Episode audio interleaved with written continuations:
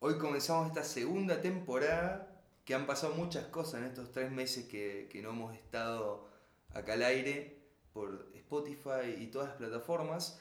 Tuvimos un cambio de gobierno, eh, bueno, Boca volvió a perder contra River, después River perdió contra Flamengo, después Flamengo perdió contra el Liverpool y bueno, pasaron muchas cosas. Sí, lo de Boca de- últimamente Ya es una costumbre. Una costumbre, una sana costumbre.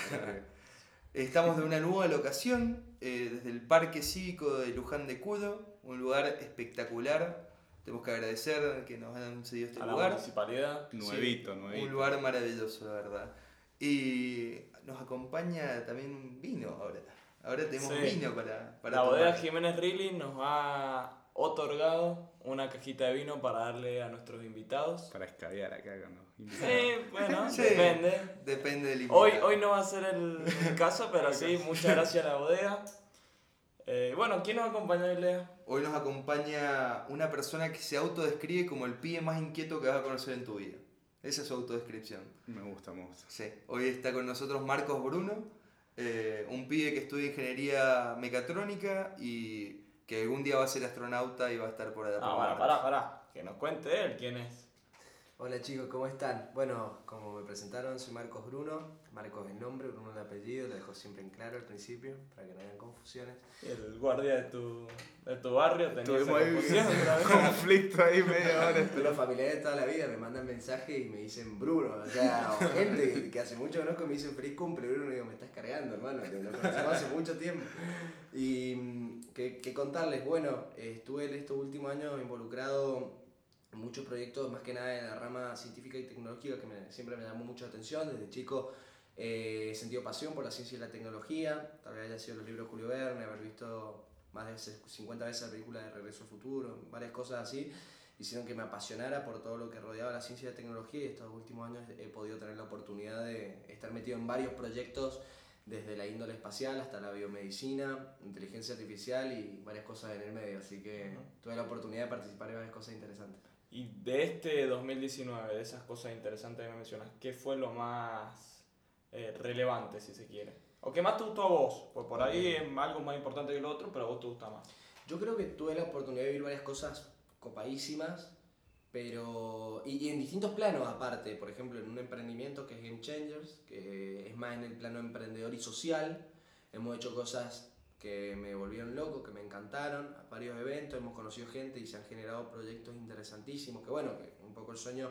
ahí Lo voy a desarrollar más adelante seguro, pero un poco el sueño que tenemos es cambiar la realidad de Mendoza a partir de, juntar, de basarnos en la sinergia, de que juntando gente loca pasan cosas locas. Hasta ahora ha funcionado bastante bien. Doy fe de eso. Sí, sí, Con sí. el Lea damos fe de eso. Y con el Mafa, que tampoco está en este momento, pero él también formó parte de, este, de esta locura. Eh, que queremos contar, también quiero aprovechar el momento para interrumpirte, Marco, y contar un poco de esto.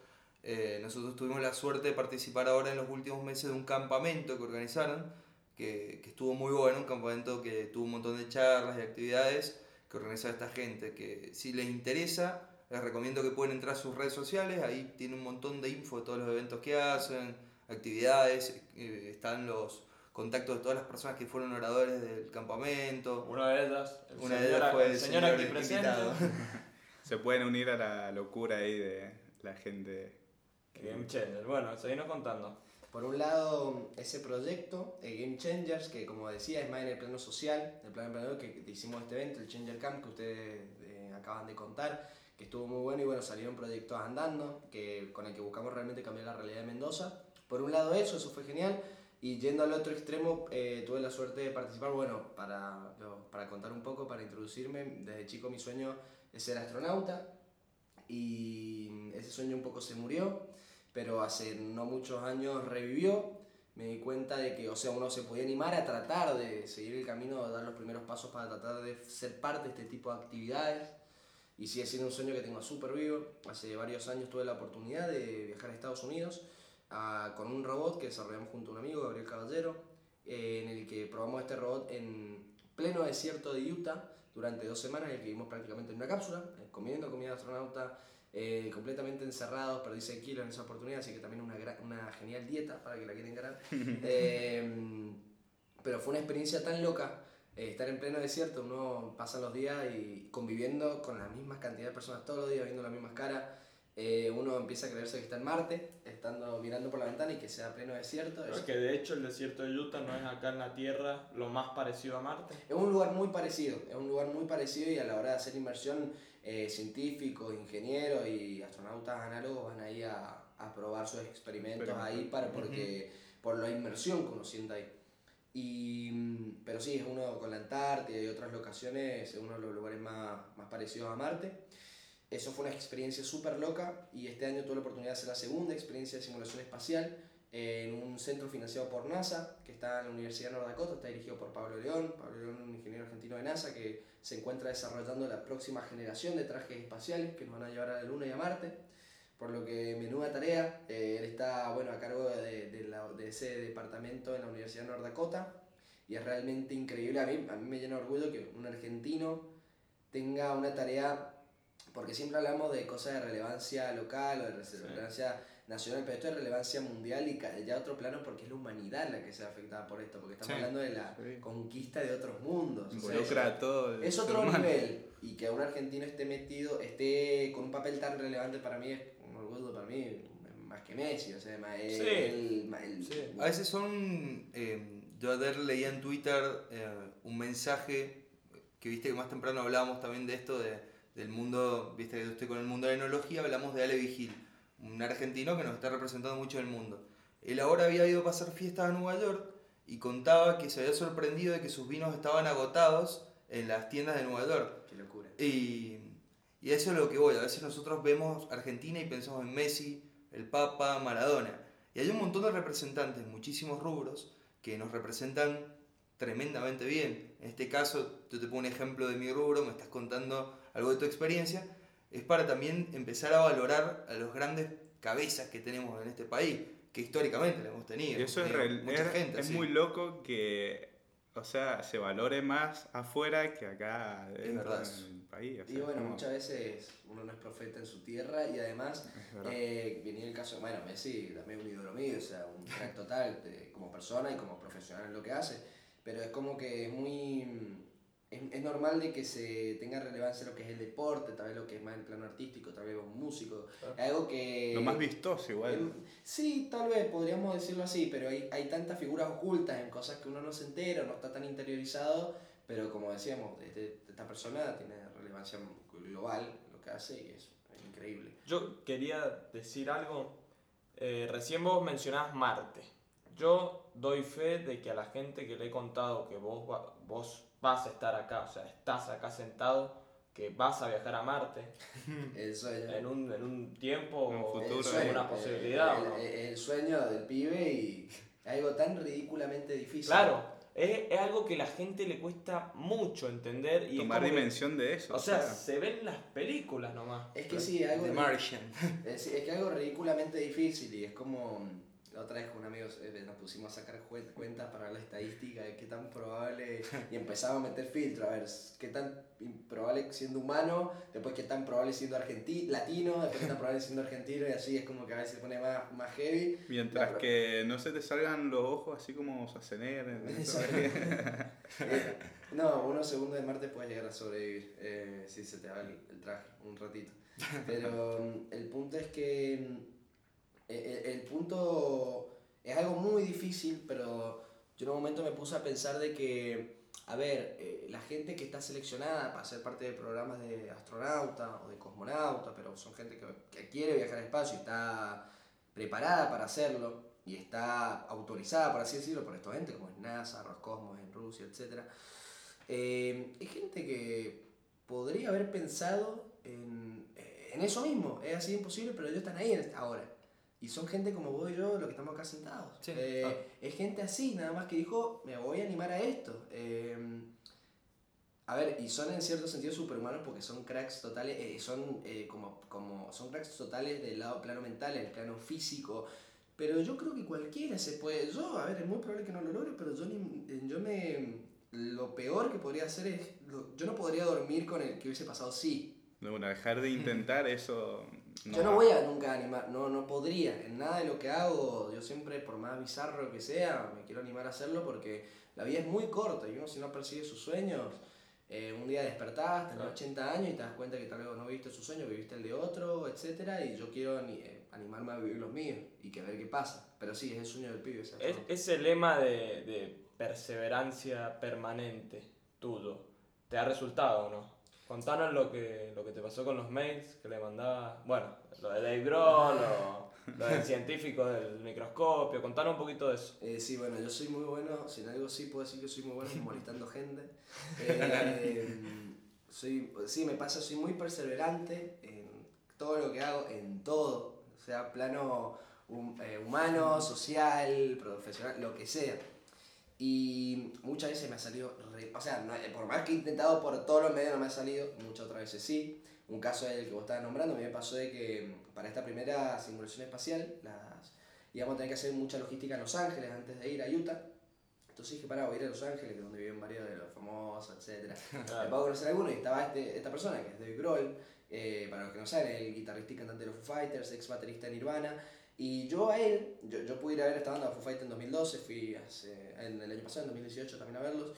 A mí me pasaba que aparte de ser un ídolo personal, así como uno quiere ir con, con el cartel de te amo, etc., a mí me pasaba de que este tipo a mí me había cambiado la vida, porque yo antes de chiquito yo era una persona súper introvertida, súper antisocial, me costaba relacionar muchísimo con la gente, no tenía amigos y un largo, etc. Y la música, particularmente de él, de su banda, que fue de las primeras que escuché, a mí me rompió la cabeza, o sea, a mí me, de alguna forma yo me, metí, me empecé a meter, gracias a él me empecé a meter el mundo de la música, empecé a tocar instrumentos, empecé a tocar guitarra, bajo, batería, qué sé yo, y, hizo que me volví una persona social, me empecé a relacionar con la gente, y pasé, mi vieja pasó de estar preocupada que no tenía amigos, me quería mandar al psicólogo para qué pasaba en mi cabeza que no tenía amigos, porque tenía casi un, o sea, un plano de, de, de insolación, de, de estar solo, etcétera, no, era algo que podía hasta diagnosticarse, a no poder creer que todos los grupos amigos, que venían seis grupos amigos distintos a mi casa en verano por día. Y, y todo fue gracias a él, mi primer paso. Entonces yo quería viajar para darle las gracias. O sea, aparte de decir Claro. su miedo, quería darle las gracias porque él me había cambiado la vida. Entonces, lo que pasó fue que, bueno, dije, ¿cómo llegó él? Yo tenía el mail de uno de los camarógrafos de la banda, le mando un mail, eh, no me contesta, digo, uh, qué garrón. Eh, después se me ocurre, vieron LinkedIn, la página. Sí, la- los currículum digitales. Claro, como el Facebook de los laburos. Sí. Entonces agarro y le hablo a todos los. Le hablo a toda la gente que laburaba en la empresa que le hacía las luces y sonidos. Le hablé a todos, le hablé a todos, porque me acuerdo que no había mensajería ilimitada, me acuerdo que Vos, vos debiste haber pensado, alguno me va a contestar. Claro, Claro, mínimo, algo va a nadie pasar. puede ignorar todo Bueno, lo que Si le mando a 50, tengo más chance de que me conteste al menos uno. Bueno, cero. No me contestó nada. Dije, uh, qué garrón. Y después me di cuenta que el estudio, los Foo Fighters, que tienen en Los Ángeles, tenía una página de Facebook y había una foto de mucha gente etiquetada y le hablé a cada una de esas pobres personas. y le hablé a más de, no sé, de 200 personas. En total, en total más de 300, pero ahí en Facebook más de 200. Eh, me contestaron un par, fue una historia re loca que involucró ir a una pizzería vegana para ver que el dueño era amigo de él. o o sea, hay, hay mil historias bizarras en el medio, pero el punto es que en esa oportunidad no pude conocerlo, por más que traté al más no poder, o sea, jugué todas las cartas, todas. Y me pasó a los meses de que, mm, a los tres meses o cuatro, de que justo tuve, que, tuve la oportunidad de volver a ir a Estados Unidos, a Washington, por otra cosa, y estaba tocando ACDC, no me lo iba a perder ni loco. Y cuando voy ahí estoy sentado y ¿quién está sentado ahí cerca? Estaba el flaco. Yo imagínate, yo lo tengo filmado, así no tengo los videos de todo el trayecto de que, estoy, de que me doy cuenta hasta que voy a llegar, lo tengo todo filmado. Yo no podía hablar, no en serio, vos me escuchás, parezco tartamudo a nivel Dios. O sea, no, era- no, no, pod- no podía creer, no podía ser que estaba pasando eso. Perdón. Cosa nadie que solo lo le pasan a. Marco Bruno. No podía pasar eso. lo creer. imagínate estar en esa situación, o sea, es como, loco, tengo... Es que, es que fue Estuve- muy le gracioso. mandé mensaje a Chabón. 300 personas y me lo encuentro en un recital. No, pero aparte fue muy gracioso por el hecho de que yo me acuerdo de que el, el flaco, eh, se levanta una persona como a varios metros míos y mucha gente se empieza a levantar al lado. Y yo le digo, flaco al lado mío, ni sabía quién era. Y yo, che, ¿quién es ese? "Eh, creo que es de. Y yo, mira, es joder. ¿Cómo, cómo lo decía así tan tranquilo? chiste, Esto es un chiste. Entonces, bueno, me acerqué a él y tuve la oportunidad de charlar un rato largo con él. ¿Qué y- charlaste? Contanos qué charlaste. Llegué, lo primero, lo tengo grabado, lo primero que le digo es, Loco, Dave, ¿qué? yo toco música gracias a vos. Todo en inglés, Todo en o- inglés. No, pero aparte parece, eh, y le digo, no, parece que no se habla ni español, o sea, como está tartamudeando, de lo nervioso que estaba. Y le, digo, David, yo toco música por vos, estoy tan nervioso que no puedo hablar, le digo, o sea, le dije, I'm so nervous. I, I cannot even talk. Y, me puse a charlar de todo, de la vida, qué sé todo, de, de tantas cosas hablamos. Y es gracioso porque agarré, me saqué una foto y la subí a internet. Y como, bueno, como ustedes saben, eh, todos mis amigos, toda la gente que conocía sabía de mi odisea, tratar de encontrar y no poder. Y ve la foto, y no solo eso, yo justo me habían llamado para dar una charla de TEDx al- a, a la vuelta de Washington, ya la tenía. Y el punto de la charla de TEDx es el tema ese de tener perseverancia ante las cosas aunque no salgan. Y yo nombraba este caso. Era un. Y, y yo nombraba, Claro, y yo subo la foto de que, lo- de que lo termino conociendo y me comentan, una de las organizadoras me comenta la foto y dice, Marco, es joda, la charla trataba, la charla trataba de que no lo pudiste conocer y estás con él. O sea, no, no tiene Me sentido. esto. cagaste la charla. O sea, la charla ya no tiene sentido. Y, y fue muy gracioso, o sea, fue muy loco. Pero bueno, eh, un poco para contar, ese es un caso completamente r- random y algo completamente del plano social. O sea, algo, un sueño mío y que se logró hacer. Se logró, pero en, en primera instancia me parecía que no. Y también uno a partir de, bueno, de hablo del tema de la perseverancia, tratar aunque se termine, aunque no termine saliendo, hacer todo lo posible, jugar todas las cartas para tratar de que se dé. Y cómo lo loca que es la vida que tal vez se termina dando y cómo son las oportunidades ocultas siempre Claro. de, que, de esas cosas. Vos recién mencionabas las probabilidades. ¿Cuántas probabilidades hay de encontrarte a Dave Grohl En un recital. concierto? O sea, Sí. ¿cuánta gente hay en un recital? ¿30.000 personas?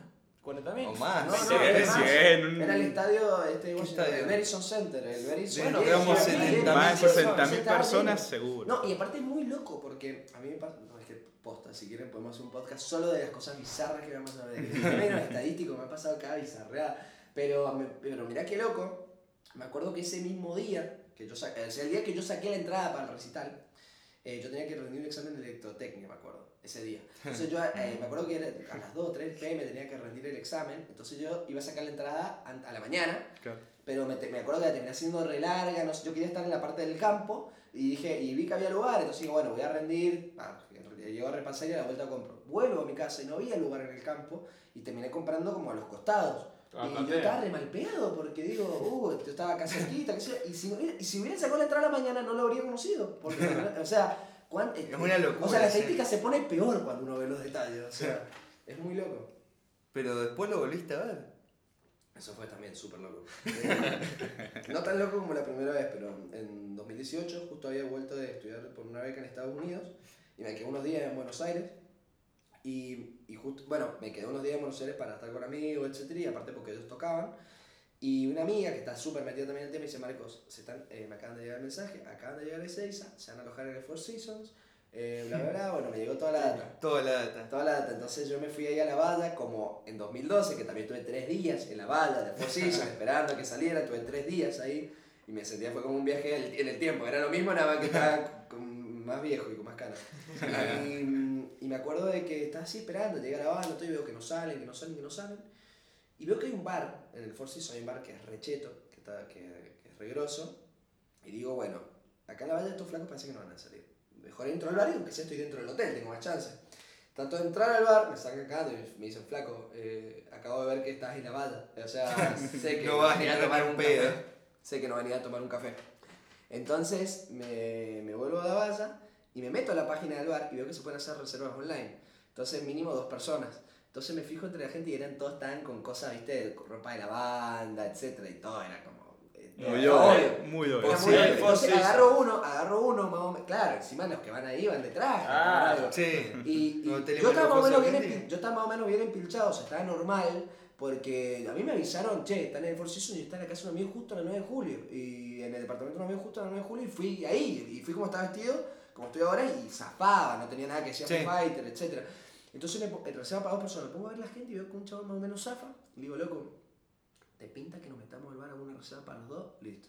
Eh, hago la, reserva, nos metemos al bar, nos sentamos y aparece primero el batero de los Foo con el cantante de Queen of Stone Age, eh, Josh Home. Se sienta por ahí y digo, ay, la ah, yo, yo me quería matar, digo, no puedo creer. Yo me acuerdo que agarré el celular, agarro, o sea, esto fue increíble. Y vos te das cuenta que la seguridad que tienen esos tipos son de otro nivel. Yo tenía el celular en la mesa, apenas pasaron, agarro el celular como para sacar una foto. Apenas lo agarro, apenas sale un pelado atrás mío enorme y me dice, hermano, mm, llegas a sacar una foto, te tengo que sacar. Los flacos están acá, quieren relajarse, no, no, no hinches. Y yo dije, bueno, está, está bien, a ver, son ídolos, tampoco los quiero molestar. Claro. Eh, entonces yo me quedé ahí mirando, después cayó toda la banda y estaban todos cagándose de risa, moviendo las manos, gesticulando, matándose y yo estaba como loco, quiero ser su amigo, yo estaba a tres mesas. Y, y se terminaron yendo los tipos y yo no puedo hacer nada. Y después viene el Patovica y me dice, eh, che, gracias por no haber hecho, no haber sido, no haber hecho un, no haber sido un problema, gracias por quedarte callado, que sea. Digo, loco, son mis ídolos, decime que sea dónde se acaban de ir. Me dice, bueno, mirá, ellos están en una parrilla acá cerca, es lo único que sé, están en una parrilla. Entonces Don yo, Julio. eh, el Four Seasons está ahí en la 9 de julio, mm, cerca ahí de la vía 31. Ah, Sí, sí, la sí, sí, sí. Eh, Cerca de Retiro. Claro. Claro, por ahí, exacto, re cerca de Retiro. Y, mm, y bueno, eh, pongo en Google Maps parrillas near me, ¿viste? Como cerca de mí. Sí. Y salieron varios puntitos y fui uno por uno. Hasta que en uno veo que estaba de Grohl con Josh Holmes fumándose un pucho afuera. Y nada, nos pusimos a Qué- charlar, qué sé Qué loca. Vas caminando así, se están fumando un pucho. Mm, Escúchame, ¿no? Tenemos un puchito para convidar. tenés fuego, amigo. Tenés fuego, amigo. No, y empecé a charlar con los vagos. Y bueno, encima de Grohl le digo, che, no te ves ni acordar de mí, qué sé digo, ¿no? Y le mostré la foto y dice, ah, sí, ahora me acuerdo de vos. Y nos empezamos a matar de la risa. Le contestó que después terminé dando una chat de ex por él, o sea, y se- nos matábamos de risa. Y le dije, yo mañana me quiero subir a tocar con vos. Le digo, eh, ok, mira, eh, digo, yo quiero tocar Big Me, que es uno de mis temas favoritos de los Fighters.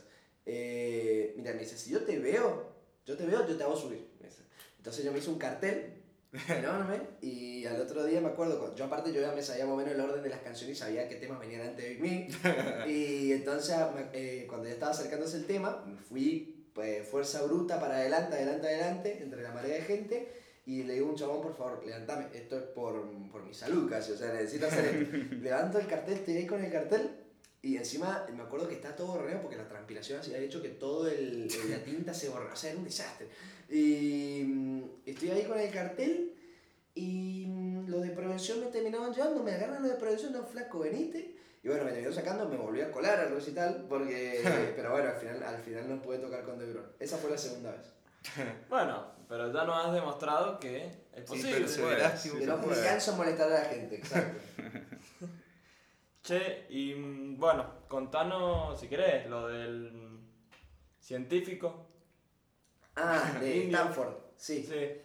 Eh, también pasó un poco con el tema de los mails. A mí me pasó que una vez vi una charla TED, TED, TED de este tipo, mm, Manu Prakash, científico de la Universidad de Stanford, que estaba trabajando, él había inventado junto a su equipo un microscopio totalmente funcional con un costo de un dólar, que es mejor probablemente del que hayan visto todos sus videos. O sea, era una locura lo que hacía el flaco. Eh, increíble era. Y me pareció una locura, pero quedó ahí. Y cuando fui a esta exper- primera experiencia de simulación espacial, uno de los chicos con el que estaba, Jill Motton, que ahora es un hermano mío, eh, dice, che, yo también vi la charla, nos pusimos a charlar y dijimos, che, mandémosle un mail. Y le terminamos mandándole un mail proponiéndole un proyecto. En ese momento con este microscopio ellos querían evaluar el diagnóstico de enfermedades con este microscopio. ¿Y cómo funciona este microscopio? Es una, vos lo ves y es una hoja 4 que vos la troquelás como si fuera origami Sí. y, termina, y termina siendo un microscopio. Tiene un lente especial y termina siendo un microscopio completamente funcional. Qué loco. Es una locura. ¿Tengo que usar un celular, algo? Con Eh, puedes usarlo a ojo, a, a- a ojo desnudo, con el ojo, mira. a ojo o con celular para poder ampliar más, puedes sacar fotos, puedes transmitir en vivo, o sea, puedes hacer de todo. Ya con el Tremendo, celular, está. Piedra. eh, es una locura. Y el punto Muy es que le mandamos un mail para evaluar el diagnóstico de cáncer de cuello uterino con esta enfermedad. Aparte porque es una enfermedad súper relevante para lo que es la región de América América Latina. Claro. Súper relevante. Bueno, el 80% de los casos, 84% de los casos de nivel global de cáncer de cuello uterino el año pasado fueron solamente en América Latina Fua. y el segundo tipo Muchísimo. cáncer más común en las mujeres, o sea, y, en especial, y es más heavy encima, hay más, hay más posibilidades de desarrollar en América Latina que en ninguna otra parte del mundo.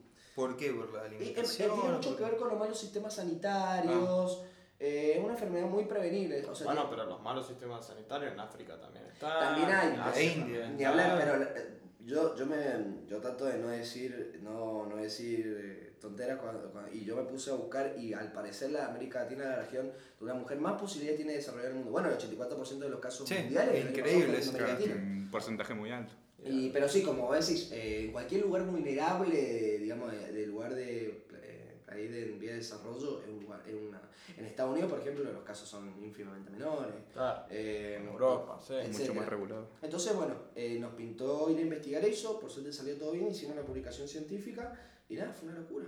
Fue una locura total y todo empezó Qué, qué- qué buena experiencia esa, el poder estar en una universidad de ese calibre como es Stanford con un tipo así. O sea, Es que aparte es muy loco porque a mí me gusta contarle a la gente porque en ese momento, a ver, era un pibe, de 20, ah, sigo siendo un pibe X, pero en ese momento era un pibe que comenzaba 4 años menos, 20 años, eh, estaba en en ese momento tercer año de la facu, y nada, me pasaba de que, mm, o sea, no, segundo año, no me acuerdo. Bueno, el punto es que, mm, nada, siendo un X, le pude mandar a ese momento a Stanford, creo que está arrancada primero, segunda universidad mejor del mundo. Bueno, Eh, hoy en día está segundo, si no me siempre está primero, siempre sí. se juegan de Ranking primero, segundo, Está entre ese y el MIT. Siempre sí. con Harvard y el MIT se juegan el primer, Sí. segundo y tercer puesto, está ahí, siempre cambian todos los años, pero está ahí. Pero el punto es ese, de que con un, con un amigo nos animamos a mandarle un mail y ir a investigar con 20 años, siendo unos, unos X a esa universidad y que ellos te digan que sí, que me parece respiro lo que están haciendo, ahí te das cuenta de que, eh, De que ¿cuántas todo es veces uno se, auto, sí. se sabotea de forma previa. Es decir, bueno, varios me decían, che, ¿cómo le va a mandar un mail a un chabón de Stanford?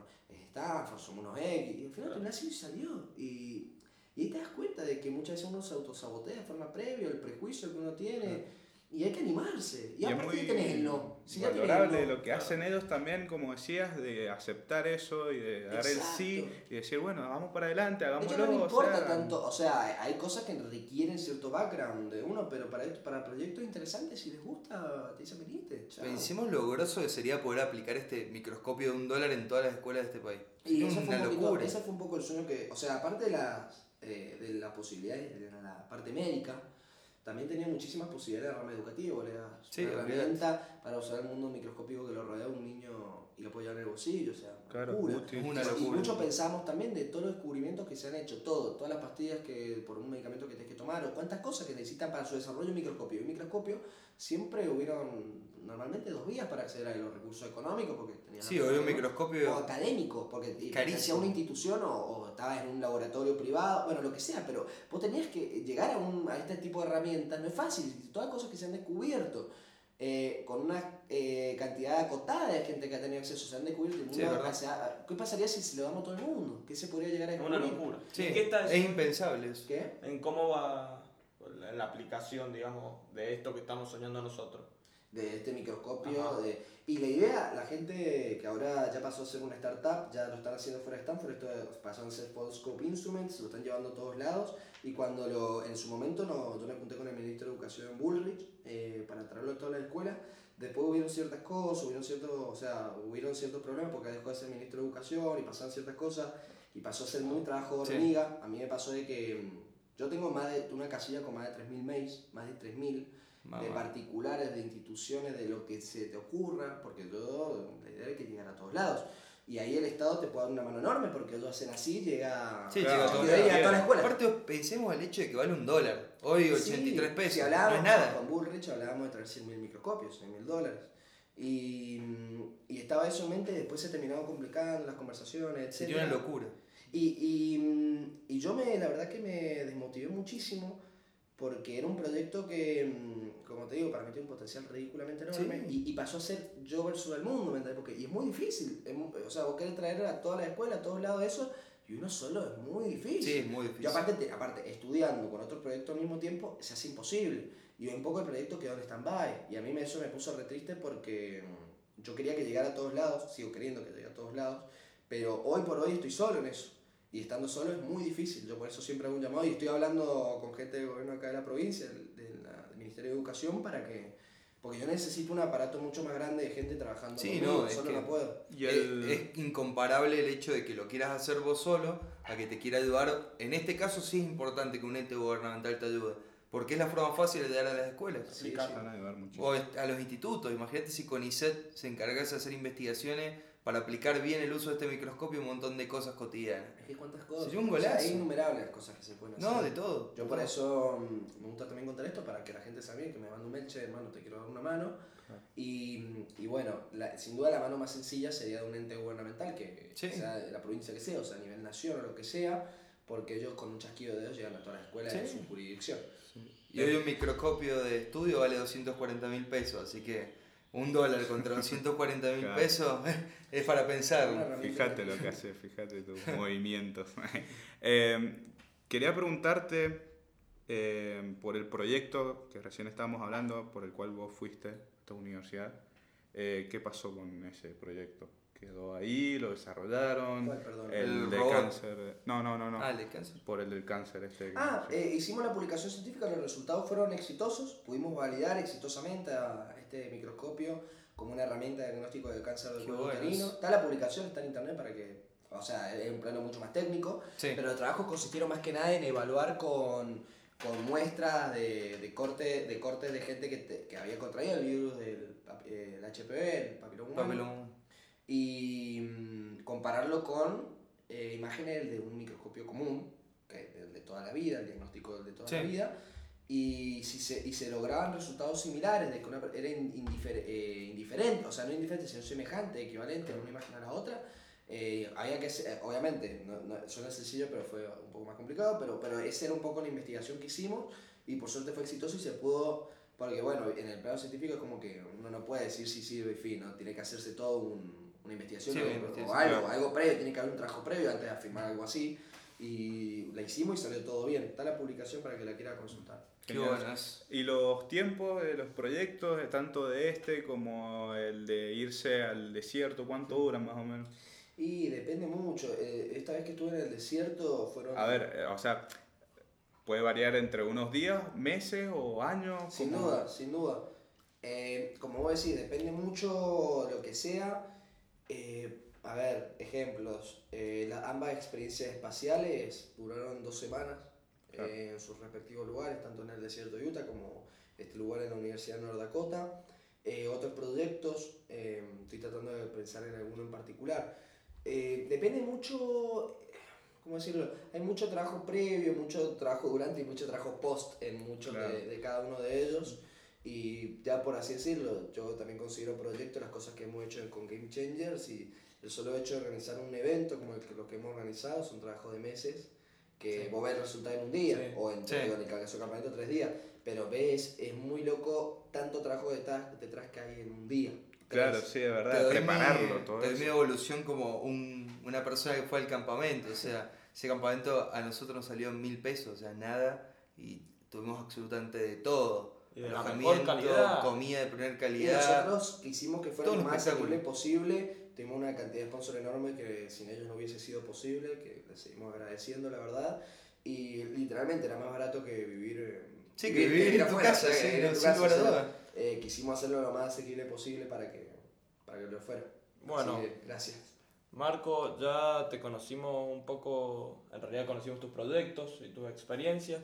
Ahora Lea nos va a deleitar con algunas preguntitas un poco Flasheras. flasheras, bizarras, complicadas. Quiero, quiero, quiero decir por qué. Cuando tuvimos que hacer la solicitud para poder ir a este campamento, hubo una pregunta. Una pregunta que a todos nos voló la cabeza. Chan, chan, chan, Esa pregunta fue, si fuese un utensilio de cocina, ¿qué utensilio serías y por qué? Ok, me da risa porque yo me puse a hacer todas esas preguntas y esa no la hice.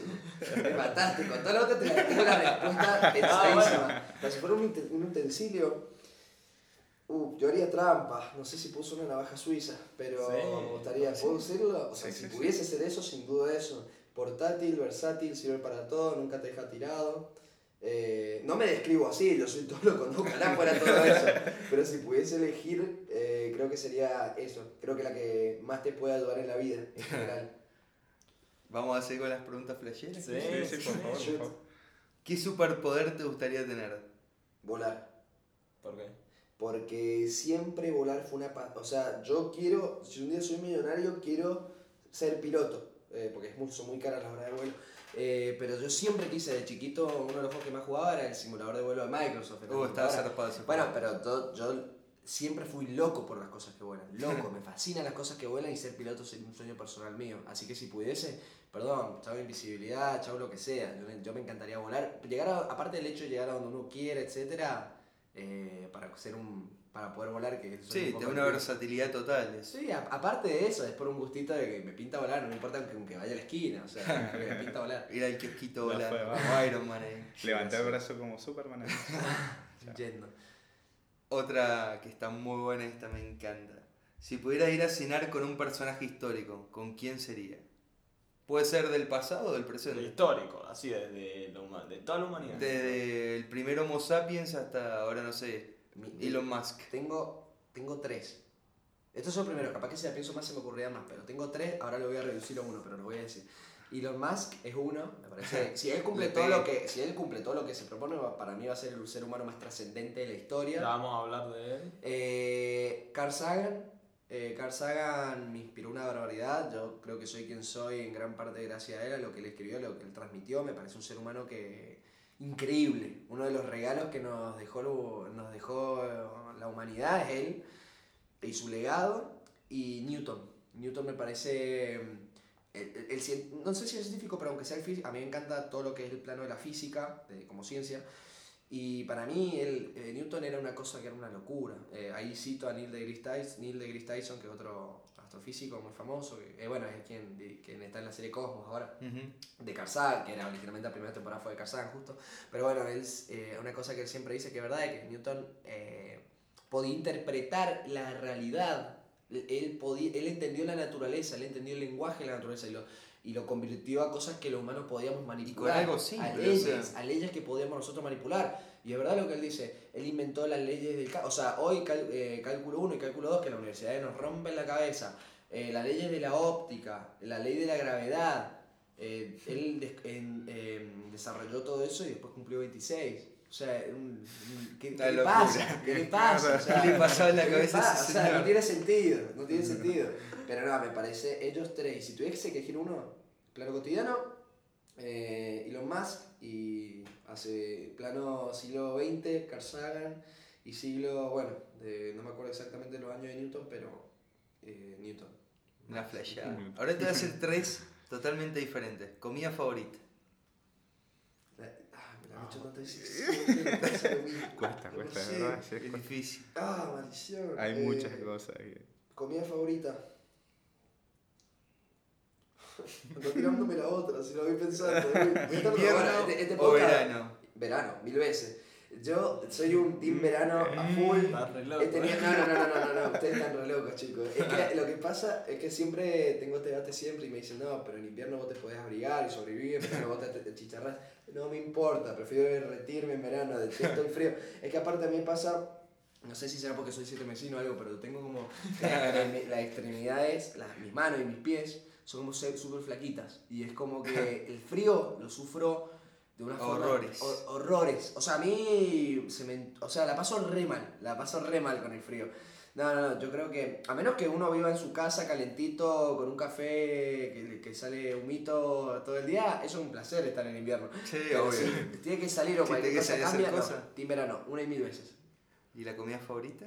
Eh, Uy, Mira, se el- la vamos a hacer corta. Yo creo que si pudiese elegir una así rápido, me, estoy- me estaría equivocando probablemente, pero mm, yo creo que el pastel de papa de mi vieja. Uh, es clave el pastel de papa. A mí no me gusta. ¿No te gusta el pastel No me gusta. ¿Qué haces no- sentado en esta mesa? Eh. No me gusta la carne molida, la odio la carne molida. Ah. Mire qué loco. Y ahora voy con la polémica. Mm. ¿Spinetta o Cerati? Es muy bueno. Yo pregunta. personalmente creo que elegiría, a ver, dos bestias, los dos. Bestias. Bestias que, que bueno, que, que dejaron a la Argentina, que, que hacen que Argentina sea lo que hoy en todos sentidos. O sea, son bestias que dejaron su legado. Yo personalmente me identifico más con Spinetta porque Spinetta era una bestia, eh, ya era casi un académico en la música, era una bestia teórica, era, un be- era, era increíble, era... eh, los dos eran unas bestias compositivas, pero Spinetta para mí está en un plano sobre casi cualquier músico global que conozca, porque el nivel técnico que él manejaba era ridículo. Muy Una locura, una era un tipo muy complejo. La cantidad de bandas. Era como que era cada tema de él es ingenierilmente pensado. Eh, Hartado de una obra de arte. todo, todo lo que él tocaba era, era, era tan complejo que me que es una cosa que no se puede sentar y analizarla por tanto tiempo. ¿no? Y o puede escucharla por eh, decimoctava vez y seguir descubriendo cosas nuevas. Creo que Spinetta. En mi caso particular Spinetta. Y tengo una última pregunta, pero la voy a dejar para el final del podcast. Porque es, es muy, muy filosófica. Con, Bueno. Ahora vamos a seguir con. Yo tengo un la, par de la batuta, así que. Vamos a hablar ahora de algunos temas, si se quiere, de, de interés general, más orientado a lo tecnológico. Vamos a empezar con criptomonedas. Perfecto. ¿Qué, qué conocés? Bueno, me imagino que conocés el concepto, conocés cuál es el, el- el- a ver, el objetivo que tiene, la actualidad. Contame. Para mí, o sea, fuera de particularmente una criptomoneda así, sea Bitcoin, Ethereum o lo que sea, el, en sí mismo el concepto para mí va a ser, ya lo es, pero eh, estamos viendo la punta del iceberg en que va a ser algo tan revolucionario. Es la primera vez en la historia humana que tenemos una forma de... de- de- de- o sea, podemos tener valor, Riqueza. podemos guardar valor Sí. de una forma completamente descentralizada, de una forma que no está, no hay ningún intermediario que controle, ojo, con todas ventajas, desventajas, oportunidades y peligros que eso trae, pero no deja de ser revolucionario al fin, eh, sin intermediarios, que nos permite realmente, yo creo que tiene mucho más, que tiene mucho que ver con el concepto de la libertad de una persona, de, que decir, bueno, De disponer de la propiedad esto, privada. tengo el valor guardado de esta forma, puedo hacer lo que quiera con eso. Y no necesito a nadie que me diga qué hacer con eso, si es mío. Fin. Y me parece revolucionario en ese sentido. Yo creo que va a tener mucha relevancia en los tiempos que se vienen, porque no, no lo digo particularmente por Argentina, pero eh, ya los, todos los entes tradicionales, de- que, bueno, por ejemplo, sea los estados con el Banco Central, que normalmente tienen el monopolio de la emisión de dinero, eh, el hecho de que, si no me equivoco, desde los 60 o 70, con Nixon en Estados Unidos, empezaron a usar en Estados Unidos moneda fiat, que ya no estaba. Bueno, moneda fiat, que uno. que, que el dinero pasa. va- eh, que el dinero, la forma de dinero, valga lo que. la confianza que la gente deposita detrás de él. Y no un bien necesariamente, como era tal vez el patrón oro en otros tiempos. Eh, sí, en realidad el, el papel representa un valor, pero no tiene valor per se. O sea, Eh, representa lo que la gente. Claro. bueno, por eso Sí. al peso le va como le va y al dólar le va como le va. obviamente. Porque. eh, La representatividad de la moneda físicamente. Es así, es así. Eh, y ha sido siempre así, no, no, no es un tema de que este gobierno, de- o sea, siempre, siempre ha tenido ese, siempre ha sido así. Y, mm, y nada, para mí va a ser algo, es, y, pero va, va a ser algo mucho más revolucionario en los tiempos que se vienen por la libertad que le deja a los individuos eh, el tema de poder manipular el, el, su el valor que ellos he abordado, de la forma que ellos quieran. Quiero preguntar también qué opinas de los sistemas de pago, si billetes virtuales, mercado pago, no, te gusta, no te gusta mucho. No, no me gusta No, ese no tema. le gusta para nada. Soy fan de No ese consume de nada de eso. Es súper interesante. Eh, yo tuve la oportunidad el año pasado de ir a China y de allá es muy loco, nadie tiene billetera. O sea, yo fui y me encontré un amigo en Mendoza allá y me acuerdo que fue una máquina expendedora, una gaseosa creo que compramos y era la primera vez él en tanto tiempo que él usó un billete eh, que me decía yo hace, hace cuánto, ¿no? Un billete. Y es porque allá China tuvo un crecimiento tan ridículamente rápido que hasta él me o sea, esta es la versión que, que yo he escuchado, pero se salteó hasta, tampoco es muy común el tema de uso de tarjeta de crédito, porque ya salta directamente al pago electrónico, como sea con celular, Sí. ese tipo de plataformas, porque eh, dio un salto tan rápido que no tuvo tiempo ni de adaptarse a, a adaptar la tecnología y la infraestructura necesaria para lo que son, por ejemplo, las tarjetas de crédito y, pa- y, mm, y la gente, por ejemplo, me contaba que la gente que normalmente tiene tarjeta de crédito cuando son, van a turistear a otros países y allá Sí. pueden, bueno, como medio de pago tienen... Claro. Tengo entendido que se utiliza, hay una aplicación de mensajería, ¿da? WeChat, We- que WeChat. la usan muchísimo La- para pagos. WePay se llama. Eh, WePay es para pagos. sí. Eh, yo, yo WeChat la tengo justo y bueno, allá viste que todo el internet está censurado, no, Sí. no se puede, o sea, ya no podía acceder a Facebook, bueno, sí podía porque... Tenías uno- un VPN. Exacto, yo tenía un VPN, pero una persona sin VPN allá no puede acceder a eh, Y Instagram, nosotros, va, nosotros pues sabemos que es un VPN, pero la- yo le pregunto a mi mamá si que es un VPN. Y- Por- perdón, mamá, pero no se, queda sin, obvio. se queda sin chusmear feo. Obvio, no, o sea, no es algo en la boca de todo el mundo. Sí. Eh, pero sí, allá está restringido el acceso a la mayoría de los, de los sitios que occidentalmente accedemos. Y, y el tema del pago, bueno, justo esto que decía de que allá todo lo pagan, allá yo veía como todo se pagaba con celular y uno iba hasta el kiosco de la esquina, podía ser un kiosco que tenía el techo en una chapa y eran tres maderas el mostrador, pero tenía su código QR con el que vos con tu celular pagabas. Qué Y eso me loco parecía eso. Genial porque, nada, es el paso que va, se Es va- el futuro. Es el futuro y por suerte ya acá se está empezando a dar, bueno, con Mercado Pago como iniciativa nacional y Sí, muchas sí. otras que se están usando. Pero me parece genial, hay que dar el paso y, y, y aparte tratar de tantos recursos que se usan en toda la otra, en todos los otros, en todos otros medios de pago que acá no hay que afrontar y el que termina beneficiado es el consumidor. Porque, Totalmente, así que hay que abrazar estas tecnologías. Y hay un tipo acá en Argentina que entendió muy bien eso, el señor Marquito. Marquito Galperín. Bueno, Marcos Galperín, me, me- hoy vos ves el modelo de negocio de Mercado Libre, bueno, Mercado Pago, ya. Eh, vos, eh, Es increíble. mí, el futuro de, de él eh, va a ser un banco, ¿me ent- va a ser más un banco que un sitio. ya es, ya tienen fondos Sí. comunes de inversión. No, no, no. Puedes cobrar planes sociales y cosas por Mercado Pago también. No, no, no, y no, aparte, no, lo que Marcos Galperín también me parece un ídolo total. Marco Galperín me parece un Messi es nuestro. empresario, me parece el Messi empresario. Está en toda Latinoamérica Es Mercado un Libre. crack, es un crack total. En México es el más usado de e-commerce también. No, Merca- eh, Galperín la verdad me parece un bestia. Yo tengo una imagen muy marcada de Galperín, el tipo fiscalizando en, la, en las pasos, creo que fueron, o en las Toda, generales. Una como, tres, como- como tres o cuatro una sencillez. no, escuchame, el tipo sentado ahí en la mesa todo el día, que pare, o sea, Eh, Vos lo veías vestido, parecía No, un tipo un común y tipo corriente. común. Y si, la- y si hace poco, cuando se fue junto, ah, hace poco, hace no me acuerdo cuánto, cuando vino el rey de España, que está, y bueno, se fue a reunir con eh, Macri y el rey de España, fue en micro, fue, estaba, estaba- Claro, estaba- Qué sencillo, estaba- chabón. estaba en el metrobús eh, yendo. No, o hombre sea, me más rico de Argentina, para Y conozco mucha gente que lo conoce personalmente y me ha hablado maravillas de él. O sea, tengo por palabra de otras personas de que es un tipazo. Así que. Y un genio total. Un tipazo, o sea, de la cancha y fuera de la cancha, digamos, como profesional y como persona.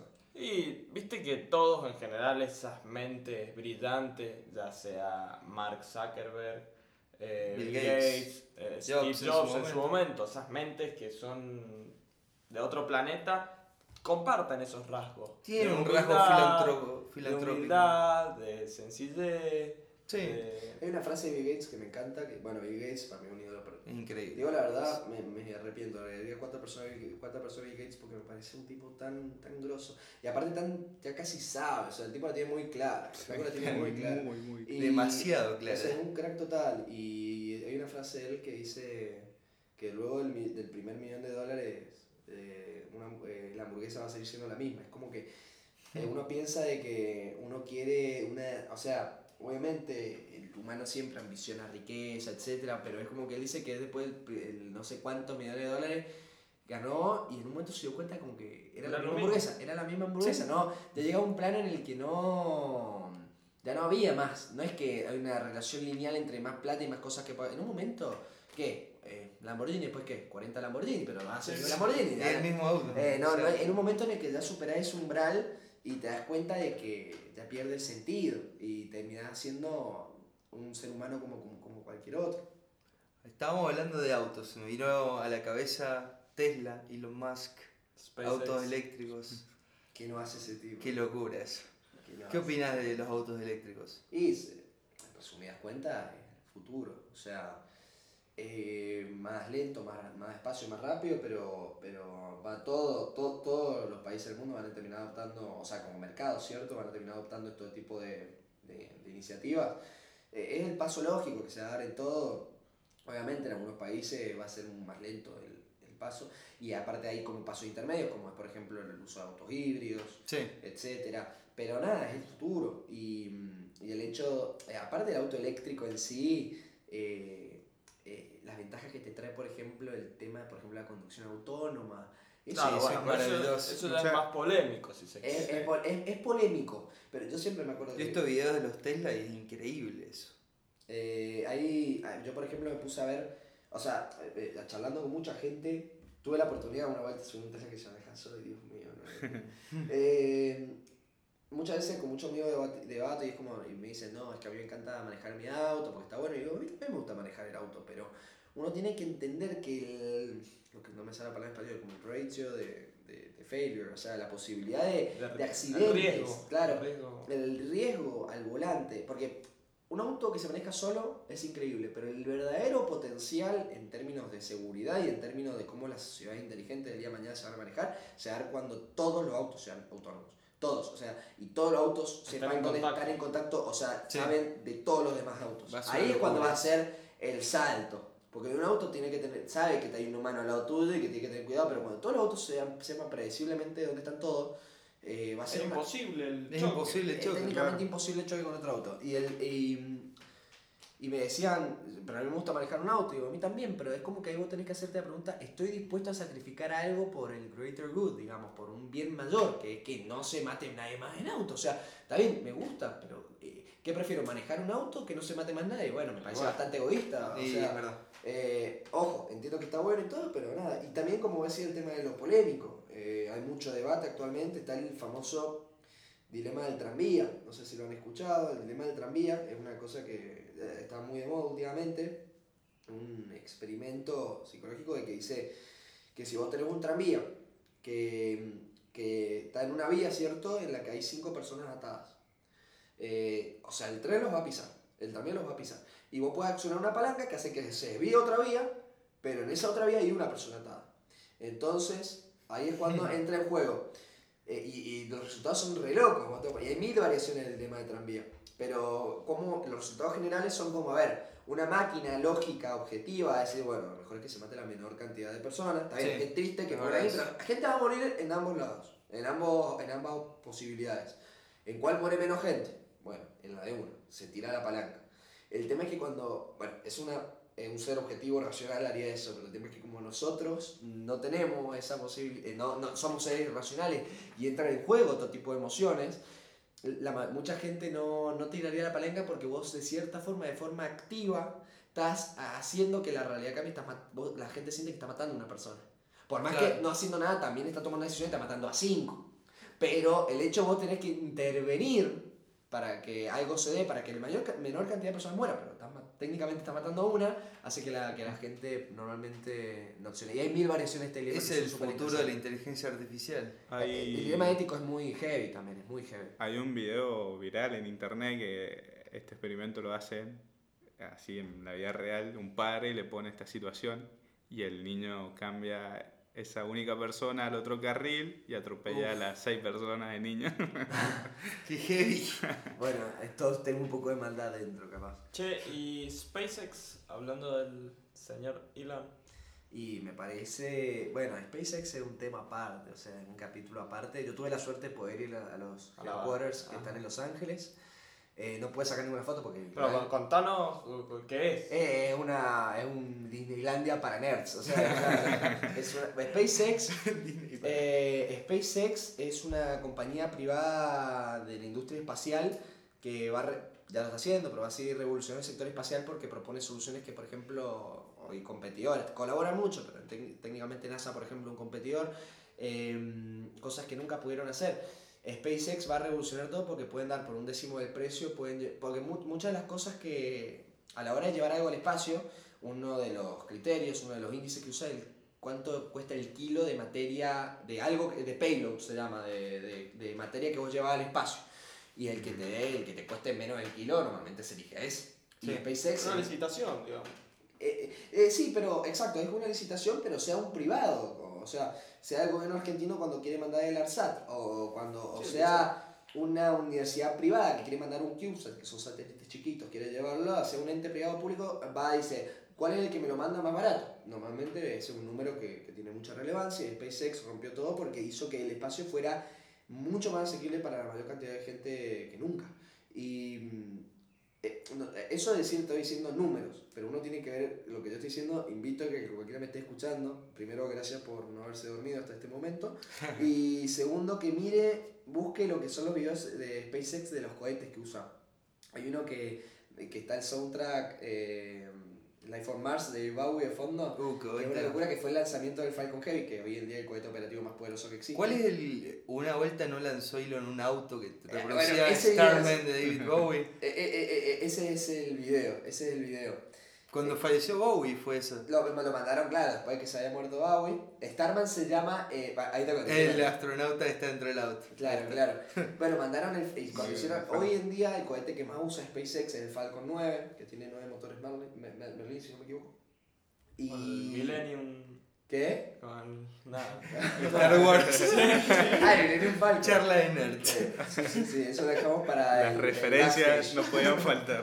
Y lo que pasa es que, bueno, el Falcon 9 es el cohete que más, que más se usa y, y empezaron a usarse ya un par de años, empezaron con éxito a utilizar estos cohetes de forma reutilizable. ¿Qué significa? Uno tiene que ver los videos porque una cosa es escuchar y otra cosa es una locura. Son los cohetes van al espacio y la primera etapa de los cohetes, porque los cohetes cuando van al espacio se van em, separando en etapas. Una etapa se le agota el combustible, se tira. Bueno, toda la vida lo que se hizo es, se agota el combustible, pum, se tira al océano. Chao.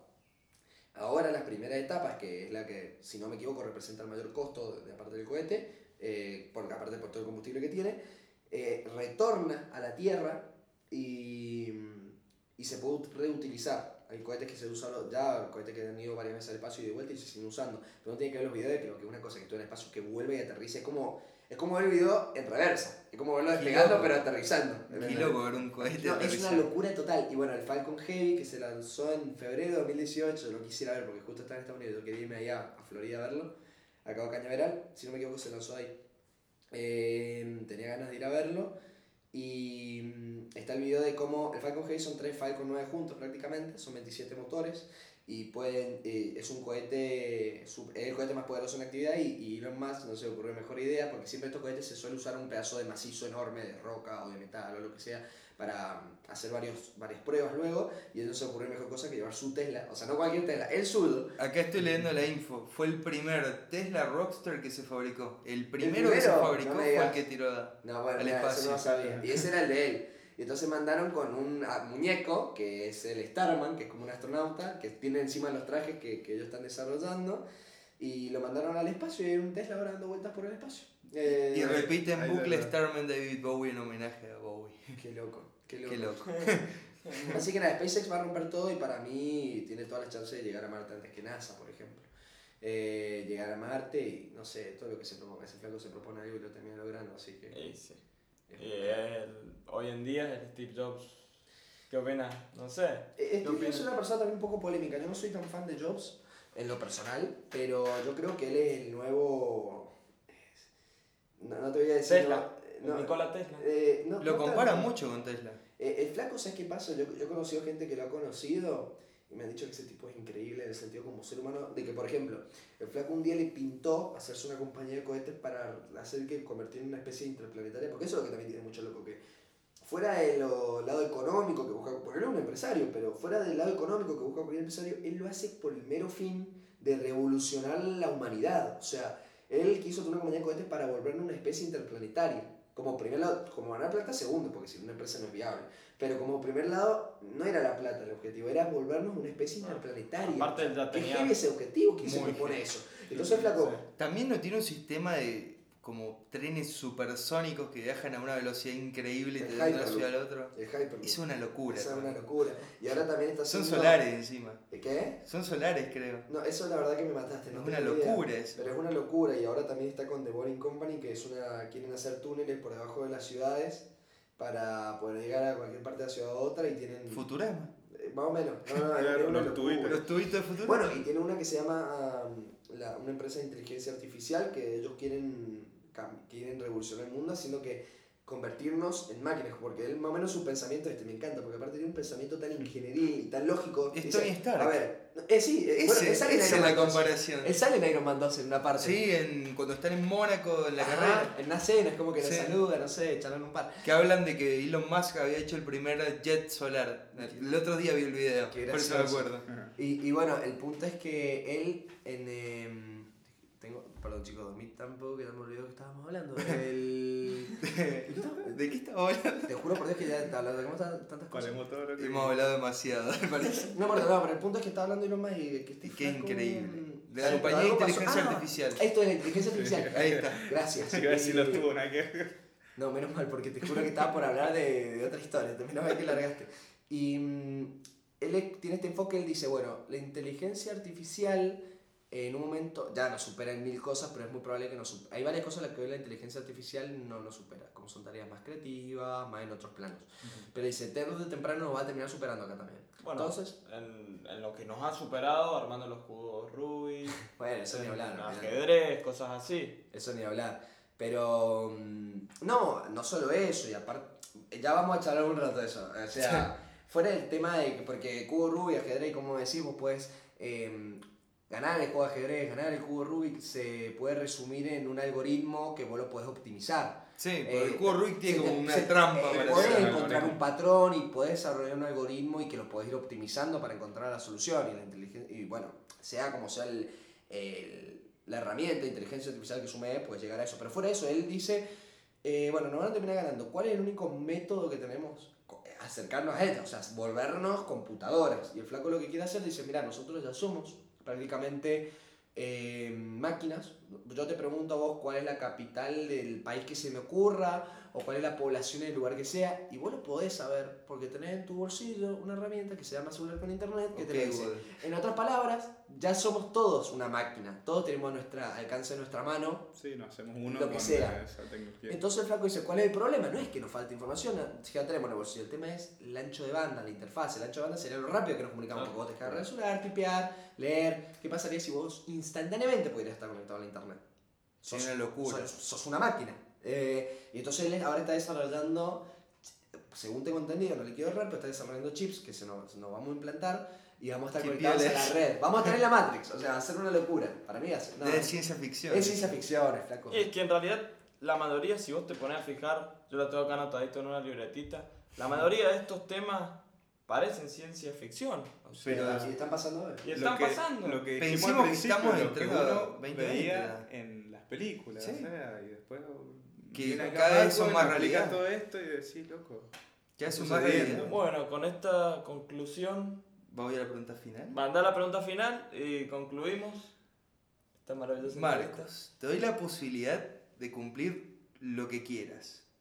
Te doy todas las herramientas. Tenemos las esferas del dragón. Te doy todo. Soy, soy un mago así. Sí, sos Dios. Puedo hacer lo que quieras. Sí. ¿Qué sería eso? Hacer lo que yo quiera. Ujú. Ser el primer humano en Marte. Corta, la bocha. Eso. Listo. Bueno, Eso, te no, no pensar ni dos veces. Ser el Armstrong de Marte. Sería el pobre, el Bruno. El chabón con el nombre, el chabón. ¿Cuál es el nombre? La bandera así como. National Geographic también te puso Bruno.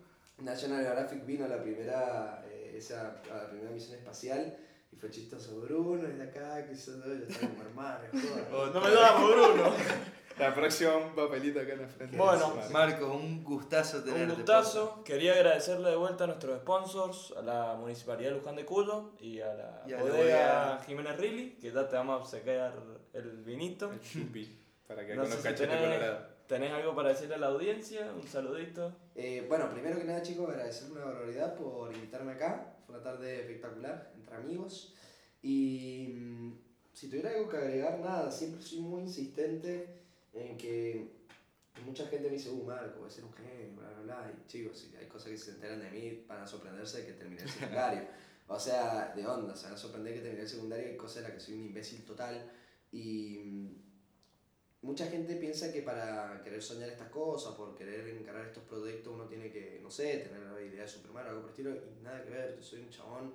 Yo conozco mucha gente, muchísima más gente, que yo, más capaz que yo, eh, pero no va por ahí, va por el tema de, de animarse, de tener las ganas y, de, y decir, me animo a hacer esto porque eh, uno se da cuenta de que no todo es tan difícil como uno pensaba y de que de algo que sí puedo decir que tengo, que no, no, no inteligencia ni no muchas otras cosas, sino que es pasión, soy un apasionado total por todo lo que hago y yo creo que es el factor determinante en lograr, al menos intentar, tal vez uno no lo logra, pero al menos intentar y disminuir las chances de éxito, de, de disminuir las chances de fracaso en lo que uno encare. Uno, todos nacemos con posibilidades distintas, esa es una realidad y unos tienen el camino más difícil que otros, pero si uno siempre ora por el camino del esfuerzo, sacrificando lo que haya que sacrificar y animándose a soñar lo que sea, siempre tira la balanza para su lado y invito a toda la gente a que mm, se anime a soñar y que, y que viva sus sueños y empiece a trabajar por ellos.